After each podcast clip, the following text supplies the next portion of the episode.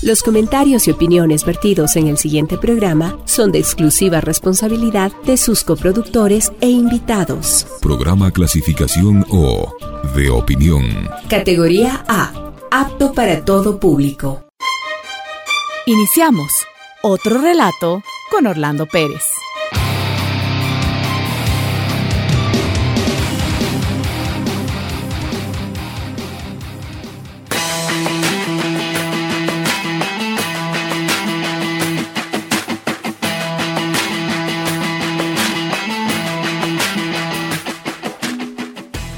Hola, ¿qué tal? Les quiero invitar a escuchar los podcasts en Spotify de Radio Pichincha y por supuesto de otro relato. Escúchanos también en la 95.3 FM en Quito y la 94.5 FM en el noroccidente de Pichincha. También llegamos hasta Esmeraldas, la provincia de Santo Domingo de los Áchilas, buena parte de Manabí, el sur de Imbabura, el norte de Cotopaxi y también en buena parte del norte de la Amazonía. Así que no se pierda los spots podcast de Spotify en Radio Pichincha y otro relato.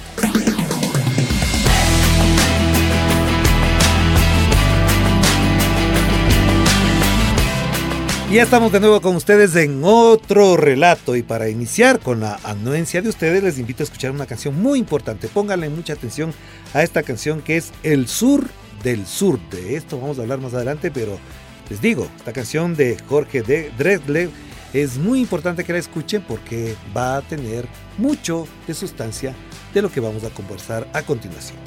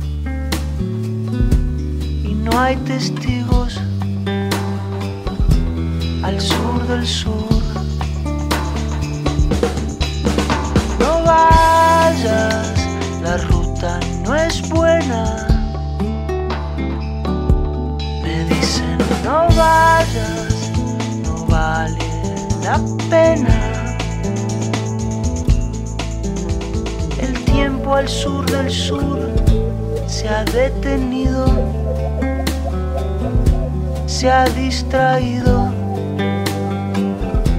con no sé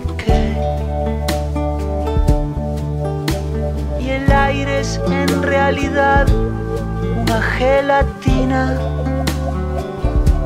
tan cristalina que no se ve. No vayas,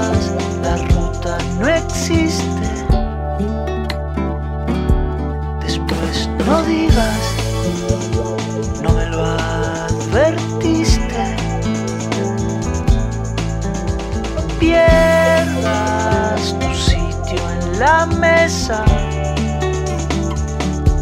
Me dicen no vayas a quien le interesa. Si hubiera en total dos sitios, sería el segundo, el fin del mundo, el sur del sur.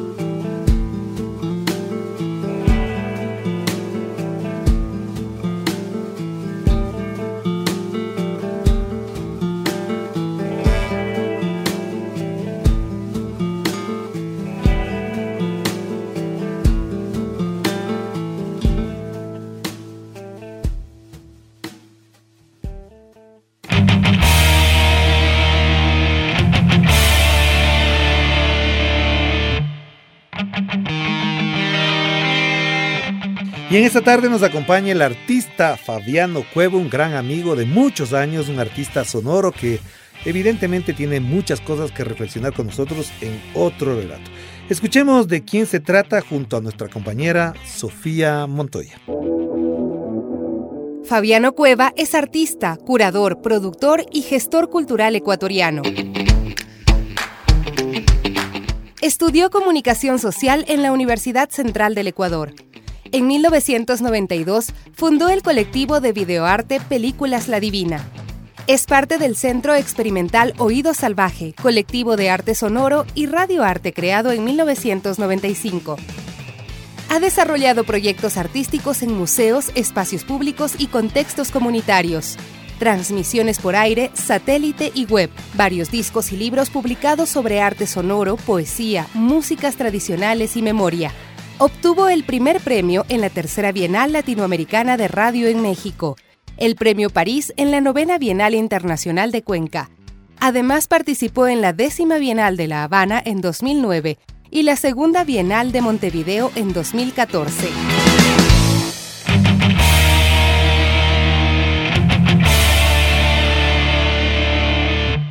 Hola Fabiano, ¿qué tal? ¿Cómo estás? Bienvenido a otro relato. ¿Qué te dice a ti de entrada otro relato? Uy, me parece que otro relato refiere a esas cosas no dichas, a las cosas que están un poco más tenues, más silenciosas, más calmas y que son necesarias de escuchar, de abrir el oído y eres parte de otro relato, en tu vida, en tu trabajo, en tu forma de, ejercer incluso la ciudadanía. O sea, sí, yo creo que no, no, yo no lo pondría como un asunto personal, sino a veces incluso generacional, ¿no? Yo creo que hay un empate generacional de una gente que creció en los 90, que vivió ese primer impulso neoliberal, que vivió cierto escenario de país, de ciudad, que nos hizo que tomar la voz sea una cosa importante, ¿no? Tomar la voz, alzar la voz, fue creo que para mi generación un elemento muy importante. Y yo te, yo te he visto como que funcionas de los márgenes, dirían otros. Yo no digo que son los márgenes, pero digo para que la audiencia nos entienda. Hay un trabajo en los márgenes, desde los márgenes que se vive, que se siente, para ejercer un oficio, un compromiso, un arte, por ejemplo? Sí, yo creo que el tema de, de los centros es una cosa que también me ha interesado, y no a mí, ¿no? cuando hablo, creo que hablo también por muchos que, comparten mis ideas, del trabajo, a la generación, donde creo que un cuestionamiento fuerte fue justo a lo que ocupa el centro. ¿Qué está en el centro? ¿Qué temas están en el centro? ¿Qué visibilidades están en el centro? Y de alguna manera un poco como decía Godard, ¿no? Desplazarse de los centros a los márgenes, creo que ha sido importante, pero no en un sentido de marginalizar, no en un sentido de, empobrecer o de precarizar, sino más bien como una estrategia de, cuestionar lo que está ubicado en el centro desde un lugar que no es el, el, y en el hegemónico. en el siglo XXI, la tercera década del siglo, ¿dónde está ese centro?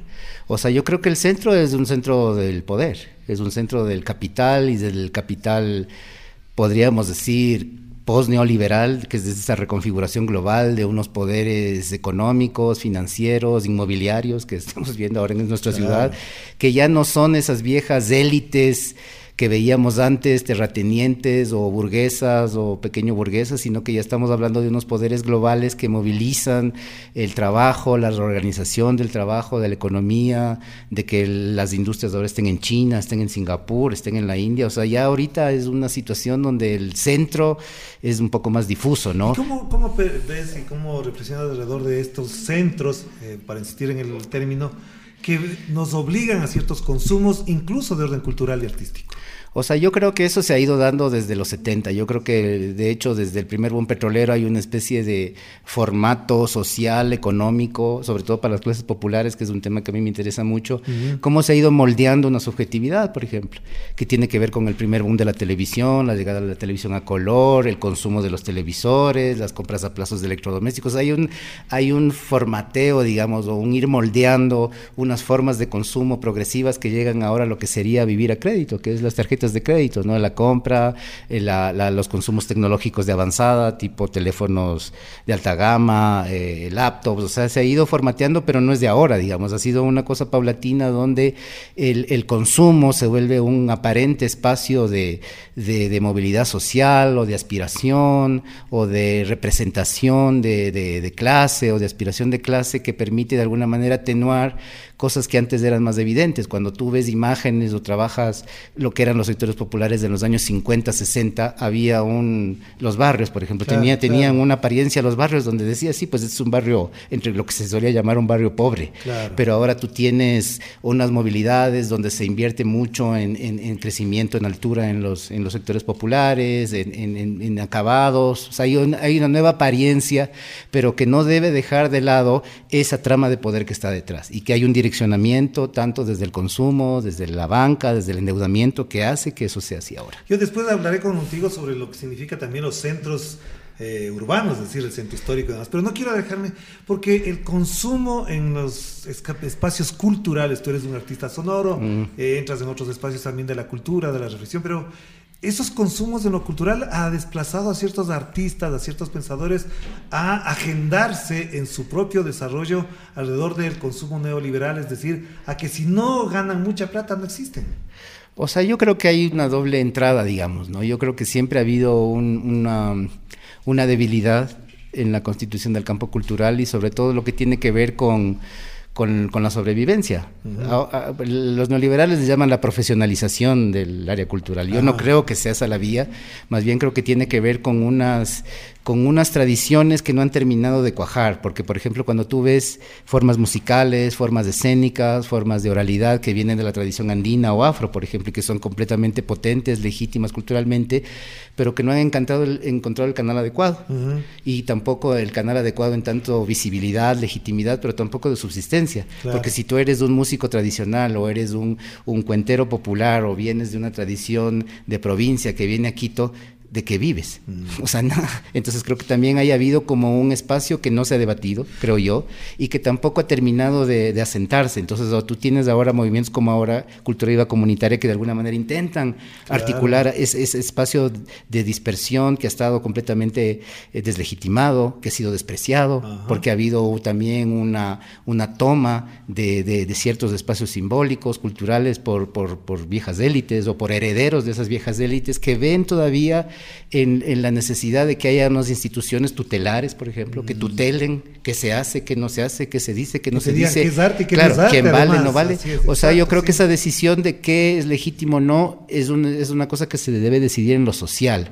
No debe estar tutelada ni por el Estado, ni por el museo, ni por el ministerio. Tiene que ser Pero un- tú has mencionado una palabra que a mí me parece que grafica bastante bien lo que ha significado en los últimos quizás 15 años o 25 años de parte de ciertas élites, para decirlo de esa manera, que es el menosprecio al arte popular, al arte, alternativo, que no me gusta mucho la palabra, pero nos entendemos así, y esos márgenes, porque parecería que lo que prima y lo que pesa en el comportamiento y aspiracional incluso de un artista es la fama.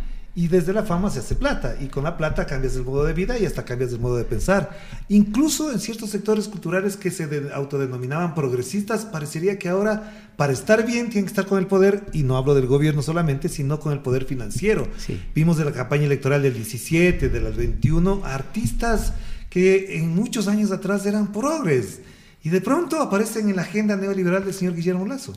Sí, yo creo que son paradojas, digamos, ¿no? Y yo creo que eso es un llamado de atención, más que para establecer una moral del bien o el mal, Sí, claro, es claro. como, yo creo que, yo creo que yo, yo definiría en dos cosas. El campo cultural es una potencia, pero también es la paradoja. Es donde ves esos cortocircuitos, esas contradicciones, que yo creo que tenemos que medirlas y creo que tiene que haber una capacidad de discrepar también sana, saludable, que creo que nos hace falta como ciudad, como país. Pero creo que hay que volver un poco el debate a a justamente por qué se producen esas cosas. Yo creo, yo no justifico esa especie de lo que se solía llamar los camisetazos. yo no Pero justifico. en la cultura habrá sí, camisetazos. O sea, yo creo que hay camisetazos en Ya. todo ámbito y la cultura no está ajena al debate político, la disputa el periodismo política. también te en dar todo, un en la, de ejemplos, en la comunicación, en la cultura. O sea, yo creo que es pero creo que es una cosa para pensar porque creo que tiene que ver mucho con unas condiciones de precarización y empobrecimiento de la propia profesión o del propio oficio. O sea, si tú eres una persona que está activando cosas en determinados momentos y no tienes una posibilidad de sobrevivir, o sea, de, día a día llevar alimento a tu casa, poder moverte, poder resolver tus, temas de salud, por ejemplo. Ahora, volviendo al tema cultural, hemos visto antes de la pandemia y a lo largo de la pandemia, en la pospandemia, si es que existe esa palabra pospandemia, un, una fragilidad extremadamente fuerte de, la gente que es gestora cultural o trabaja en el campo artístico. Y, ahí sí ya creo que ha habido ya una, una rotura de si eres más famoso o menos famoso. Yo creo que ha habido en general unas condiciones de, de incremento de la precarización muy fuertes. O sea, hasta cada, literalmente cada semana, cada mes tenemos malas noticias de compañeros fallecidos, por ejemplo. O en situación o en, situación vulnerable, Y, y, empiezan estos eventos solidarios de, poder ayudar porque tampoco hay un sistema de seguridad social ni a nivel de Estado ni a nivel de ciudad que te permita que, haya unas condiciones mínimas para ejercer el oficio. Entonces, lo que yo creo que se produce cuando hay estos, digamos, estos virajes políticos o ideológicos a, a creer que en ciertos proyectos neoliberales habría una opción política para lo popular, cosa que sabemos que no es, pero creo que ahí se ve como una posibilidad de sobrevivencia. Y yo creo que también la, la, la, esos proyectos neoliberales explotan mucho eso, ¿no? Explotan la división en base a la dádiva, en base a la cuota, para poder... A la beneficencia. exacto, y a veces eso rinde en ciertas personas, en ciertos sectores, porque se ve como una opción en medio de la precariedad absoluta. No lo justifico, pero creo que es comprensible, es explicable. Pero Fabián, hablando de estos temas, yo, yo te conozco un montón de años, hemos compartido un montón de cosas, hemos, sin vernos, hemos compartido un montón de cosas sobre el tema. Y ahí te pregunto, vos te afincas en el otro relato, pero también el tema es cómo se vive desde el otro relato. No digo la, situación solamente material, cómo se vive en un otro relato desde esas condiciones en las que gente que ha luchado por una idea, por una forma de hacer arte, de hacer cultura, sabe que va a morir mal. Sí, o sea, yo sí creo que hay un hay un una dificultad que es la, un poco la que hemos mencionado, ¿no? y también tú sientes en cierto, sobre todo en las pérdidas últimas que he visto, que hay mucha ingratitud del medio y hay mucha ingratitud sobre todo del propio gremio por llamarlo de algún modo. Y a la final el tema es que no hay gremios, por ejemplo. Yo creo que en el campo cultural hay poca organización y hay poco trabajo político. Mucha dispersión. Sí, yo creo que hay, yo, creo que hay, un tema de enfoque también, ¿no? Yo creo que en muchos, y ese es, digamos, una, una resonancia de, de, la disputa, de la, del quiebre neoliberal, que es que, algo, que haber creído y en eso me, incluyo, haber creído que la cultura suplantaba las luchas políticas, que si bien ya había un giro, ¿no? La política cambió, ya no podíamos hablar de, eh, aunque yo insisto en que se debe seguir hablando de lucha de clases, o sea, tener una visión de clase de la realidad, una lectura de clase de la realidad, como que el agenciamiento cultural aparentemente era una vía nueva. Y yo creo que ahí un poco se perdió el discurso y se perdió las formas organizativas. O sea, yo sí creo que lo que llamamos el campo cultural o los grupos culturales han perdido de vista estructurarse como organizaciones, organizaciones políticas, como un trabajo ideológico, como un trabajo de formación de cuadros. Y, cuando tú ves esa dispersión, es producto de eso, mm. de haber creído... ¿Cómo te sostienes tú en eso? ¿Cómo te has afincado en esa línea sin perder esa perspectiva? O sea, lo que yo he ido es como juntándome a diversos proyectos que me permiten refugiarme de alguna manera. Y Pero refugiarte es una palabra que también implica distanciarse. O sea, yo creo que yo he tenido, yo he vivido mis desencantos eh, encontrando refugio en, en, otros lugares y en otros proyectos. ¿no? Yo creo que de hecho ahora este gran proyecto que he estado con muchos colectivos del sur impulsando realmente ha sido un refugio. Ha sido, estamos hablando del proyecto estamos hablando del, proyecto del, que lo vimos hace poco y que además salí maravillado, no me esperé tanta gente ahí. Me encontré con tanta gente, además te digo desde una perspectiva muy personal, con tanta gente que pensaba que ya se había desaparecido, que estaba en otros ámbitos y tú has sido el punto de encuentro de gente con la que no nos veíamos. Sí, yo o creo. No nos queríamos ver. Yo creo también. Yo creo que hay que ser francos, ¿no? Yo creo que yo creo que una de las bondades de haber activado esta red, donde está, esto ha sido posible por un proyecto inicial que se llamaba Ciudad Modelo, se juntó el Telón de Acero, la Red Cultural del Sur, Nelson Ullauri, Anthony Lozada, que de alguna manera lo que hicimos fue hacer una red de redes. y esa red creo que es una red afectiva porque hay que aceptar que nuestra realidad es una realidad afectiva, que la sensibilidad, que la subjetividad, que ese ser andino que no podemos tapar y que decir que los quiteños de bien reemplazan al ser andino no existe. O sea, creo que hay que... No nos olvidemos que además esos que se llaman quiteños de bien viven en Quito una ciudad que se debería llamar Quito, que es la de los Quitucaras, y cuando llegaron los indígenas de la Conaye, de la Fenocin, de la Peine, quisieron sacar a los indígenas de la ciudad Quitucara. Claro, o sea, es como una, otra paradoja, ¿no? Y creo que es una cosa que hay que discutir, y creo que de alguna manera se genera una red que es afectiva y que es una red de confianza. Y a mí me, eh, bueno, creo que a todos los que estamos metidos en el proyecto nos ha interesado como rehacer esos lazos, sabemos que hay discrepancias, sabemos que hay, hay distancias políticas, sabemos que ha habido unos quiebres organizativos en los últimos 20 años que han empezado con la irrupción del clientelismo municipal, división, o sea, y con la cooptación de ciertas agencias internacionales. Yo creo. Yo te digo con, Claro, yo, yo, yo creo que hay de todos lados, ¿no? Yo creo que también habría que hacer, y en eso, por ejemplo, el trabajo del, del Raúl Borges Chévere, cómo ver qué peso han tenido las ONGs. O sea, hay muchas aristas, ¿no? Y hay muchos dilitos donde se puede. Pero creo que hay que retomar eso con, con serenidad primero. Y con... Pero vos te sientes feliz en ese ámbito del refugio del que hablas te digo porque lo de los afectos es clave en la política y en cualquier cosa. Y los desafectos también son importantes. También es importante. Pero te digo, ¿te sientes bien ahí y te constituyes y te reconstituyes constantemente o crees que efectivamente esta necesidad de, reafirmarse te mantiene en los postulados de los 90 cuando empezaste? No, para nada. Yo no, o sea, yo, yo, lo, yo no creo que haya que hacer, porque siento que ahora hay compañeros que están como agenciando ciertas perspectivas que yo con todo respeto y cariño llamaría nostálgicas, ¿no? o sea, que es como un retome ideológico que yo en algunas conversaciones que he tenido me suena muy de los 70 y de los 60 y me parece yo lo respeto, me, de hecho me parece muy conmovedor, pero creo que sí hay que hacer como un cruce de legados políticos, diría yo. Yo sí creo que hay legados. yo creo que hay unos legados políticos, organizativos y en el sur es muy visible. O sea, el sur estuvo organizado, agenciado, impulsado por, por, por ciertos momentos y ciertos impulsos de la izquierda y de la izquierda popular que es innegable. Claro, eso luego se quebró, se diluyó. Podemos diluir, por supuesto, una reflexión distinta sobre lo que había sido la, la, demanda de la reforma agraria, que luego llega a un planteamiento de reforma urbana, que es absolutamente novedoso, lúcido, que no cuajó por una serie de circunstancias, por complicaciones del país también, era una situación regional, mundial, no era las ciudades no se hacen solas, pero yo sí creo que hay que hacer una lectura nueva de esos legados que nos permita justamente ver dónde reconocernos primero, ¿no? Entonces, cuando yo, cuando yo te hablo de refugio, no es tanto por una cosa nostálgica de que yo allá todavía aparece los 90 y me voy para ah, allá, sino que es como, como justamente, yo creo que ahora lo que he hecho es como pasar mis desencantos, el fin de ciertas actividades, de ciertos colectivos, pasar de una agencia a, hacer una lectura de esos legados para ver unas posibilidades de futuro. Yo sí creo que hay que pensar siempre en la posibilidad y la posibilidad es de organización. Yo creo que hay que desatanizar el debate ideológico, yo creo que hay que bajarla a la violencia, creo que ya tenemos una violencia del crimen organizado lo suficientemente fuerte como para que nosotros repliquemos en el debate. Dramática, o sea, yo, yo creo que yo creo que limpiarnos de esa violencia y hacer hacer una reflexión sana, aprender a discrepar nos daría, sería muy saludable, porque si no es como que la política se va volviendo un, una resonancia de esa violencia criminal que estamos viviendo y creo que por ahí no tenemos país ni ciudad. Hagamos una pausa, volvemos de seguida con Fabiano Cueva, un excelente amigo, un excelente además suscitador de pensamiento, de reflexiones, de sentimientos, afectos y desafectos también como él menciona, pero sobre todo un gran amigo, con quien siempre podemos hablar desde otro relato.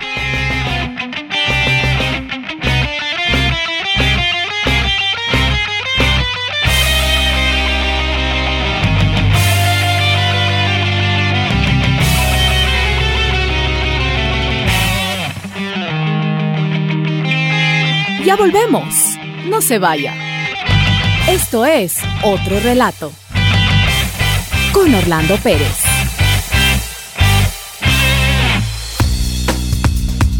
Radio Pichincha, 95.3 y 94.5 FM, noroccidente de Pichincha.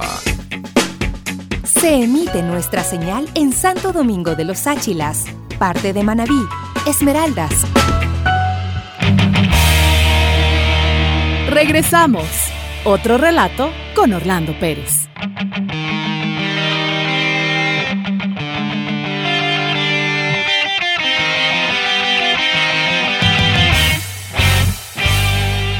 Volvemos Otro relato con Fabiano Cueva, como digo, un gran amigo con quien se puede hablar, discutir, no sé si pelear en algún rato, no hemos peleado nunca, creo. No, nunca hemos peleado, No, pero no, yo creo que una creo que hay que saber discrepar, ¿no? Claro. Discrepar claro. es súper ¿Y qué- saludable. ¿Qué, podrías discrepar conmigo? A ver, dime de una vez para O pasar sea, eso.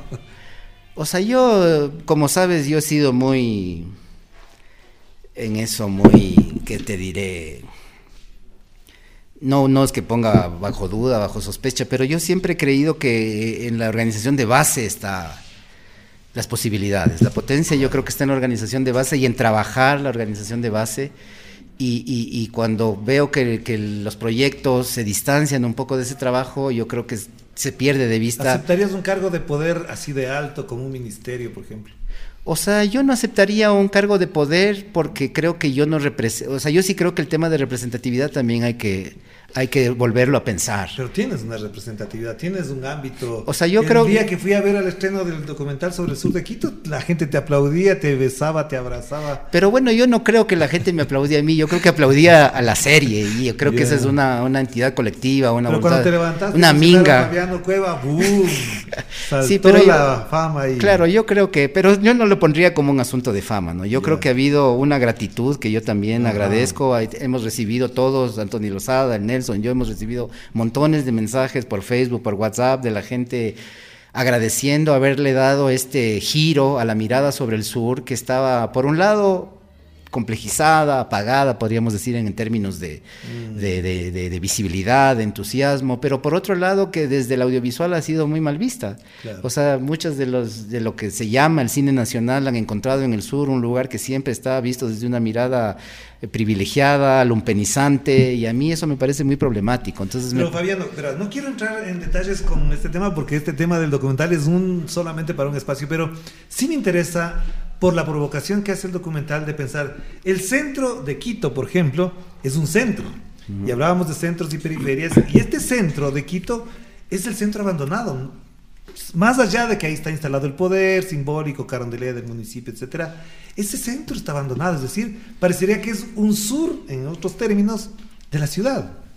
O sea, el yo vivo en el centro histórico, Sí. ¿no? O sea, el centro no está abandonado. Yo creo que el, el centro está primero idealizado, Ajá. muy mal concebido y, y- y- y está mal está mal planificado. O sea, yo y sí mal creo. atendido. Por supuesto, porque por ejemplo yo vivo en, la, en, la, en el sector del mercado de Piales Sí, y, sí. y- y vivo todos los días la represión a los vendedores autónomos. Claro. O sea que es una cosa, si tienes un país en quiebra, donde no hay empleo y la gente sale a sobrevivir, tienes que generar unas condiciones para que eso suceda de un modo posible. No Y- puede, y no medio puede, formal, claro, medio formal. no puede ser la requisa y la represión la Claro. solución. O sea, entonces esta idea de que como ya está el Hotel Gangotena, como ya tienes tres, cuatro buses con turistas, es así como, como cuando, cuando cierto vicepresidente se casó y más o menos trapearon y pusieron debajo el... sacaron a los mendigos. exactamente. Entonces, yo creo, entonces yo creo que esa política de encubrimiento ha sido una política que lleva 50 años, que tiene que ver mucho con la declaratoria de patrimonio. ¿Patrimonio de qué? El patrimonio es la gente, es la sabiduría.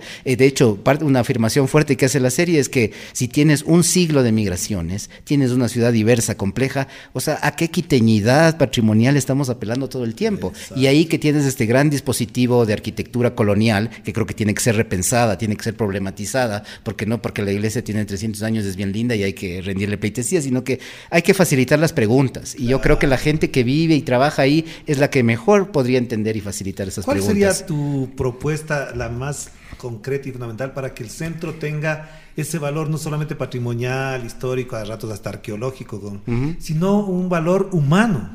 O sea, yo primero creo que tiene que haber una lectura no aristocrática del- de, la ciudad. Eso, esa, esa colonialidad, Eso es es- claro. eso colonial igual aristocracia actual, pasada, es un disparate. Porque te digo una cosa, yo por ejemplo le digo a alguna gente, no, me quiero ir a vivir al centro por donde vos vives, hemos estado ahí, hemos madrugado ahí, Ajá. nos hemos pasado y efectivamente hemos vivido la cosa bien. Les digo, me voy a ir a vivir en la tola y todo el mundo se asusta, me dice, ¿cómo que te vas a ir a vivir a la tola? ¿Qué haces allí en la tola?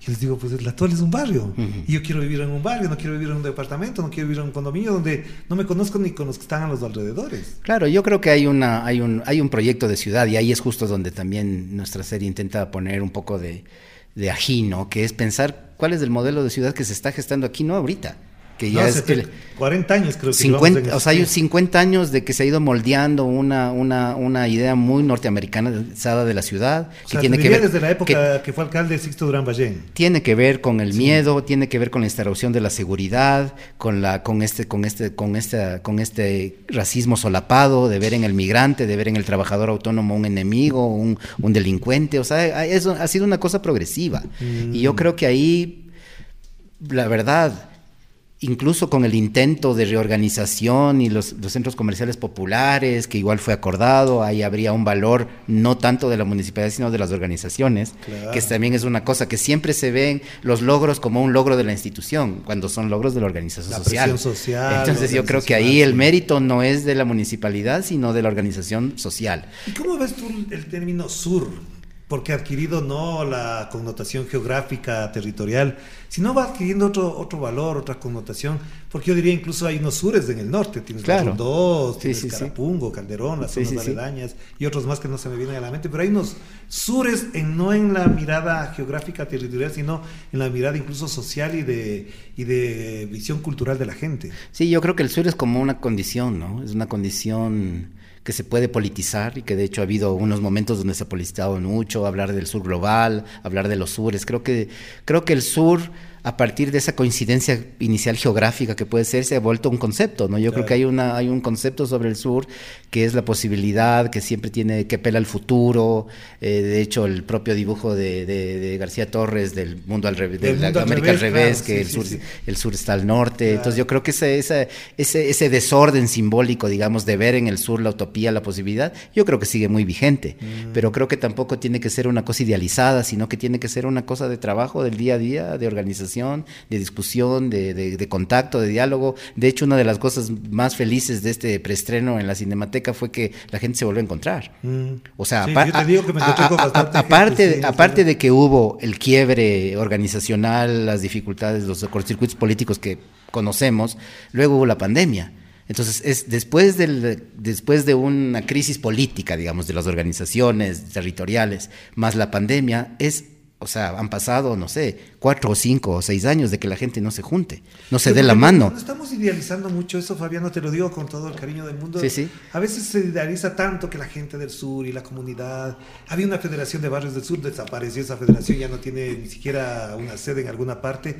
Porque a veces veo que, como que ciertos islotes, unos son las Villaflora, otros son Solanda, otros son La Mena no les veo en contacto, posiblemente me equivoco, pero también es un modo de idealizar algo que posiblemente requiere lo que tú dices, mayor discu discusión, debate, politicidad. Sí. Además. O sea, yo, yo, yo, lo que creo es que en el sur hay potencia. O sea, digamos, si tú quieres ir y encontrar una cosa unificada, orgánica, algún momento existió o se quiso construir. Se quiso construir sí. Es una construcción que, que, que, tuvo sus grandes momentos, sus destellos, por eso la serie se llama Destellos, Ajá. pero también tuvo sus problemas y tuvo su dispersión y tuvo su... De alguna manera fue un intento fallido, como muchas cosas. Uh -huh. Entonces yo sí creo que lo que tienes es una serie de experiencias y de voluntades que todavía son posibles de articular, yeah. creo yo. Y pero ahí, ¿por y ahí es... podrían hacer esa articulación desde las necesidades?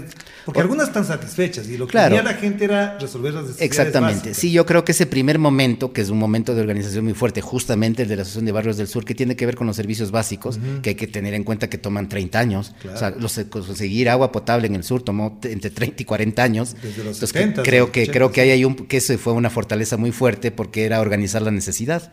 Sí. Pero creo que ahora que la necesidad en cierto modo está satisfecha, aunque nunca está porque aparecen nuevos barrios, es cíclico, ¿no? Uh -huh. Y de hecho por eso decimos en la serie, la historia de los barrios se parece mucho, pero no es la misma, Claro. porque de alguna manera tú ves la historia de un nuevo barrio periférico que está, qué sé yo, a los alrededores de Cutuglagua, en los bordes, y se repite la historia de la Mena, o se repite la historia de, de, de, de la Argelia o de la lucha de los pobres desde 40 o 50 años. Claro, claro. Entonces yo creo que esa, leer esa ciclicidad nos permite Ahí está creo que la potencia de organizar, porque ahí es donde tú dices los legados, o sea, si tienes unos compañeros que agenciaron unas luchas, que, que saben cómo demandar, que se organizaron, yo creo que en ese cruce de saberes, de legados organizativos, ahí ya estaría una nueva vía, que no es una nostalgia decir, ah, qué, qué, qué, qué potente fue la lucha de los pobres, la- el mo- momento importante de la izquierda, del Frente Amplio, y ahora repitamos, sea, eso, eso no existe en la política, Mm. yo creo que cada momento requiere una agencia política distinta.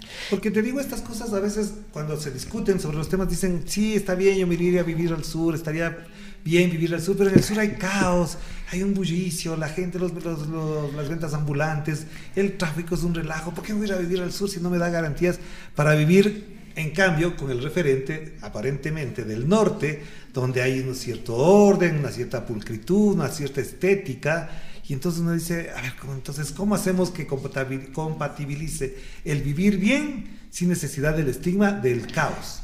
O sea, yo creo que también hay que entender que ese, ese caos, como tú lo has llamado, no surgió de la nada, ¿no? Yo creo que ha habido el municipio, la institución le dio la espalda al sur durante, o sea, en los 90 se intenta medio remediar ya cuando el sur ya estalló.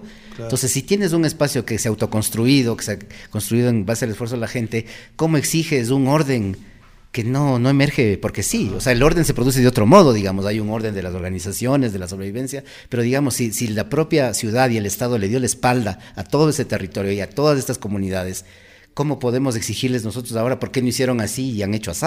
Pero alguien te podría decir, no sé si yo comparti- comparto esa idea, pero te digo, alguien podría decir, me está diciendo Fabiano todo esto cuando vemos que se hizo el Hospital del Sur, se hizo la plataforma de Quitumbe, se ha dado cierta infraestructura estatal a toda esa zona, pero eso tampoco alcanza. O sea, yo creo que esos gestos son unos gestos importantes porque de alguna manera, le- de- de- aunque no resuelven, yo creo que son gestos importantes de decir por qué, por qué en el sur no había infraestructuras importantes de gestión municipal o de gestión estatal. O sea, yo sí creo que independientemente de que arquitectónicamente la resolución nos guste o no, pero creo que el gesto es importante porque había que hacerlo, creo yo. Y creo que había de que pensar que la ciudad era una integralidad. No podía todo, o sea, cuando tú ves toda esta edificación, todo este modernismo corporativo, los bancos, los ministerios, todo está centro, centro norte. Ahí se le dio la espalda a la ciudad durante 40, 50 años. Entonces yo creo que remediar eso tiene mucho sentido, yo creo que es muy valioso. Pero no alcanza. Y por, por supuesto, porque, porque poniendo un ministerio en Pitumbe no se resuelven estas otras cosas, digamos, ¿no? Que son que, que hay, hay, hay unas fisuras en la ciudad, que hay unos modos de ver, que hay una, un tema de aislamiento, que hay una complejidad geográfica también que no Sí. genera esos canales, de que si tú trabajas en el sur para ir a trabajar en el norte te demores dos, tres horas en tráfico. Creo que esos, esos problemas se tienen que ir pensando y yo creo que se han demorado mucho en pensar. Claro, porque además tú que mencionas eso, hay un occidente y un oriente. En el sur. Exactamente. O sea, los del lado oriental del sur más los del lado occidental del sur, parecería que tienen unas dinámicas parecidas, pero también con unas complejidades, porque te pasas desde el pintado hasta el otro lado por el recreo y te encuentras con problemas aparentemente iguales, pero no son todos iguales. Ajá, ent- entonces yo sí creo que ha habido como, también es un modelo de ciudad y también es un modelo de gobierno. Yo creo que, de hecho, en- en el capítulo final de nuestra serie es donde la propia gente propone soluciones, porque yo sí creo que también una parte importante es que en esas soluciones que se piensan no siempre tiene la voz la gente. Y yo sí creo que hay que llegar a, una- a unos acuerdos, eh, a unas mediaciones necesarias donde la gente también puede opinar, porque si, si tú has vivido en tu barrio y sabes los problemas que tienes, conoces y, y puedes y puedes vislumbrar creo que pues, no, técnicamente hay que revisarlo hay que pero ¿Te pero yo creo ¿Te suena la figura cabildo del sur para trabajar en la participación efectiva ciudadana? o sea ya ha habido ha habido intentos de cabildos que han logrado cierta eficiencia no creo que no, no se han continuado hay, hay esta ordenanza de participación ciudadana presupuestos Ajá. participativos. Nosotros estamos proponiendo desde hace seis años que quizás ya sea momento de pensar en alcaldías menores. De hecho muchos de los diálogos que hemos tenido con estos más de 100 líderes vecinos y todo es hacerles la pregunta. O sea dada Primero porque creo que las administraciones zonales ya no dan abasto, están- Sí. ya, ya- ya están Ya sobrepasadas, la ciudad se desbordó. Y, y quizás pensar, lo que habría es que como trabajar unas condiciones eh, que son complejas, no tanto políticas como organizativas, como de gobernanza, como de institucionalidad, que permita quizás una progresiva aumento de las, de las capacidades de las administraciones zonales para vislumbrar a futuro unas alcaldías menores.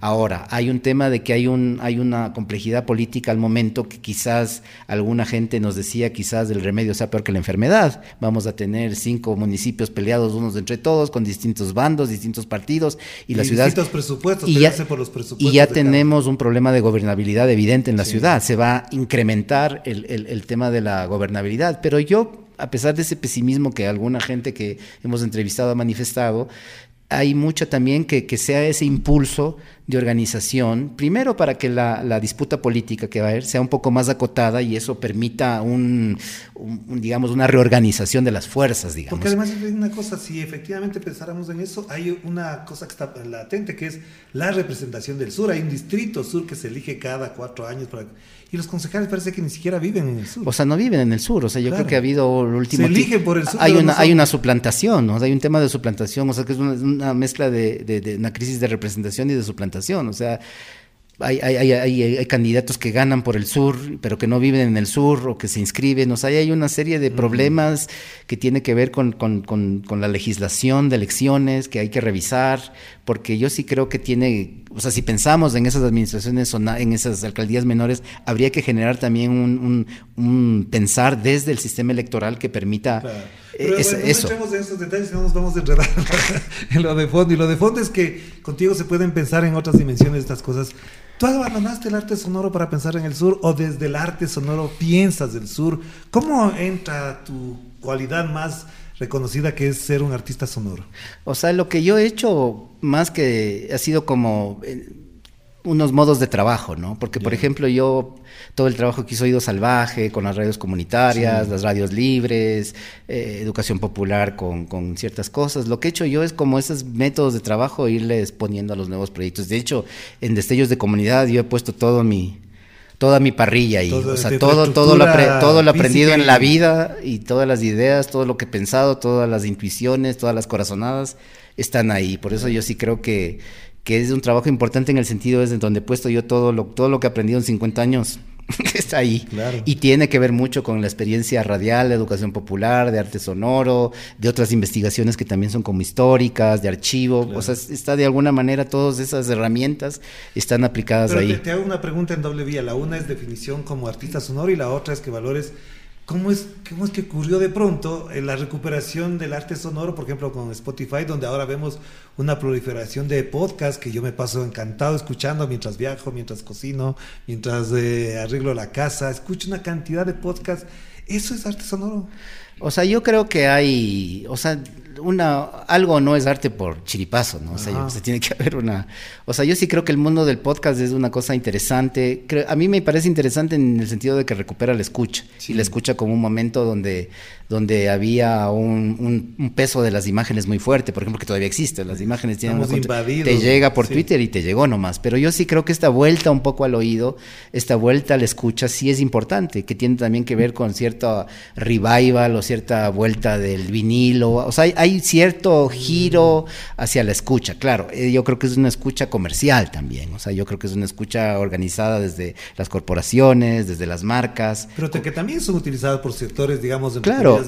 De ajenos, alternos. Sí, yo etcétera. creo que sí, pero yo creo que es interesante porque ya se crean los canales. Es como, digamos, el primer momento de YouTube, que el YouTube ha permitido que un montón de contenidos que producíamos, que no tenían una salida en ningún medio, tengan ahora un canal y que tengan una audiencia. De hecho, el telón de acero de Antonio Lozada, que trabaja conmigo, uh -huh. es uno de los portales más visitados, tiene cientos de miles de views. Entonces, yo creo que ahí hay como una estrategia. ¿Puedes repetir a la audiencia esto último? ¿Cuál es donde está? ¿Cuál? Lo de los ¿dónde Ah, está, está en el, el por sí. ejemplo, que, ah. es, que es, un, es un portal que reúne la memoria del rock en Quito, en el país, en Latinoamérica, y que, por ejemplo, yo escribí un artículo sobre eso hace 10 sí. años porque fue de los iniciales, sí, y a mí una cosa que me impresionó, que dije, pero esto, ese, es, ese, ese es el camino. claro. Entonces yo sí creo que en el podcast sucede un poco parecido que está pasando lo que pasó en YouTube hace 10 años, que es como un impulso donde se pueden colar los contenidos críticos, se puede colar la reflexión, las comunidades pueden producir sus contenidos, por supuesto. Las audiencias ya nos estamos peleando, estamos viendo cosas pagadas, pero yo sí creo que es un canal importante y sobre todo porque creo que en la oralidad hay una fuente todavía para nosotros culturalmente muy potente. Claro, o sea, yo sí claro. creo que el, el, el, vehículo de la escucha, del diálogo, de la oralidad, siguen siendo muy importantes para nosotros culturalmente y ese es un canal que está ahí para trabajar que el arte se construye, el arte se va haciendo. Sí. ¿Hasta dónde crees que efectivamente en los podcasts, en lo que se escucha y se ve, siente vía Spotify, se han ido también eh, quedando de lado los artistas sonoros y eh, están siendo como invadidos por otros eh, circuitos incluso comerciales que, que anulan la posibilidad de que lo que esencialmente buscaba es escucharse y no solamente comercializarse. Claro, yo creo, o sea, de, de, arte sonoro no hay muchísimos. O sea, ya hay una experiencia de Rocío Calvo de España, hay alguna gente que está haciendo como metiendo lo que era antes la programación radial, sobre todo las radios públicas europeas, norteamericanas, meterle al mundo del podcast pero es una, sigue siendo creo que una cosa minoritaria, creo que mm. sigue siendo un poco el espacio de, de, la rareza del coleccionista, pero creo que eso también está bien, porque creo que una de las bondades que tiene lo digital es que tú no tienes el control sobre lo que estás haciendo. Tú le subiste y si por azar, por una serie de circunstancias, se viraliza, eh, empieza a existir. Entonces, Tienes que gestionar eso. Exactamente. Entonces creo que, creo que todavía, a pesar de todo, sigue, a pesar de que cada vez se vuelve más comercial, más corporativo, todavía es un canal donde podemos generar un desborde. Porque yo creo que sí es importante soltar las cosas. Yo creo que en general aquí se atesora mucho todo. La gente hace sus películas, pasa el estreno, nunca más les vuelves a ver, no les suben porque claro, hay un tema económico, hay un tema de derechos, pero pero yo creo que las cosas están hechas para que se vean, para que se oigan. O sea, ¿qué, hacemos atesorando nuestras grandes obras maestras de nuestro disco duro si no se van a ver o no se van a oír? Entonces yo creo que esa presión que te da, sobre todo porque los jóvenes ahora, yo tengo un hijo de 22 años que oye Spotify todo el santo día. Entonces dices, si hay esa ¿por qué no colarnos ahí? Porque también hay esta cosa generacional de que no sabemos cómo llegar a los jóvenes a veces. Claro, además de ellos nunca te van a decir, yo estoy escuchando esto. Claro, entonces, yo creo que también el impulso es cómo nos metemos ahí para hacer el clic, para y te hacer una última cosa que sí es muy personal. ¿Dónde queda Oído Salvaje en todo esto? Yo te conocí por ahí, me encantó, me parecía raro al principio, decía de qué está hablando el Fabiano, qué es esto. Poco a poco lo fui entendiendo, para decirlo en buen término, pero como que esa palabra tiene una connotación muy fuerte. Oído salvaje no solamente es una institución, para llamarlo de alguna manera, sino es un concepto. ¿Y dónde queda eso? O sea, creo que Oído Salvaje, como entidad, digamos, colectiva, tuvo un largo ciclo, vivió 20 años, y yo creo que surgió de una voluntad colectiva, de diálogo, de, trabajo cooperativo muy fuerte, pero que luego cuando ya no empezó, cuando eso ya no, ya no sucedía de ese modo, yo decidí que se termine, porque a mí no me gusta vivir del cuento y me parece que... la vida con claro, me, me parecía que en el momento en que ya no había el trabajo colectivo ni el pensamiento colectivo y todos estábamos un poco en otras cosas, no tenía sentido seguir sosteniendo un fantasma. O sea, a mí, a mí, me, a mí me inquieta mucho esta cosa de que se vuelven eh, como marca, se vuelve medio como franquicia, ciertos proyectos culturales y se vuelve una cosa fantasmal. A mí eso me, me, me, asusta mucho. Entonces, como no, como vi que esa sombra nos estaba ya eh, tomando, yo dije, esto se terminó. Entonces, yo, yo tomé la decisión de un día decirles, compañeras, compañeros, esto llegó hasta aquí que por supuesto hay un legado, hay un trabajo, hay un nombre que es un bien colectivo que todos pueden usar para sus cosas, para sus proyectos, pero como entidad colectiva deja de existir. Entonces, Oído Salvaje es un buen recuerdo, pero también es unas formas de trabajar que nos han servido para hacer otros proyectos. Pero se puede historizar sobre eso. Claro, o, sea, yo creo que, por ejemplo, yo, yo le debo a Oído Salvaje el método de trabajo en que he hecho el trabajo del sur, por ejemplo. O sea, yo he aplicado todo.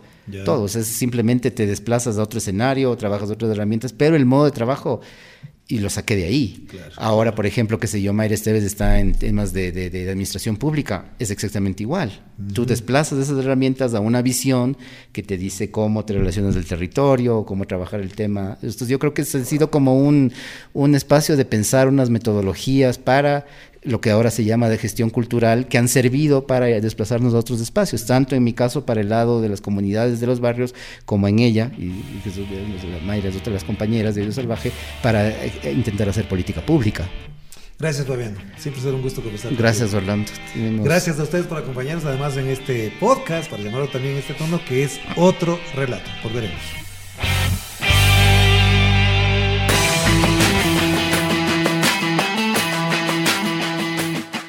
Y bueno, gracias a ustedes por acompañarnos en otro relato en esta tarde. Usted puede escucharnos, por supuesto, en, Spotify, todos los programas de otro relato. Estamos pendientes, seguiremos conversando, seguiremos hablando la próxima semana sobre temas que no están precisamente en la actualidad noticiosa, pero sí están en la mente y en la cotidianidad de nuestra gente. Aquí, en otro relato. Les saluda Orlando Pérez. Nos vemos.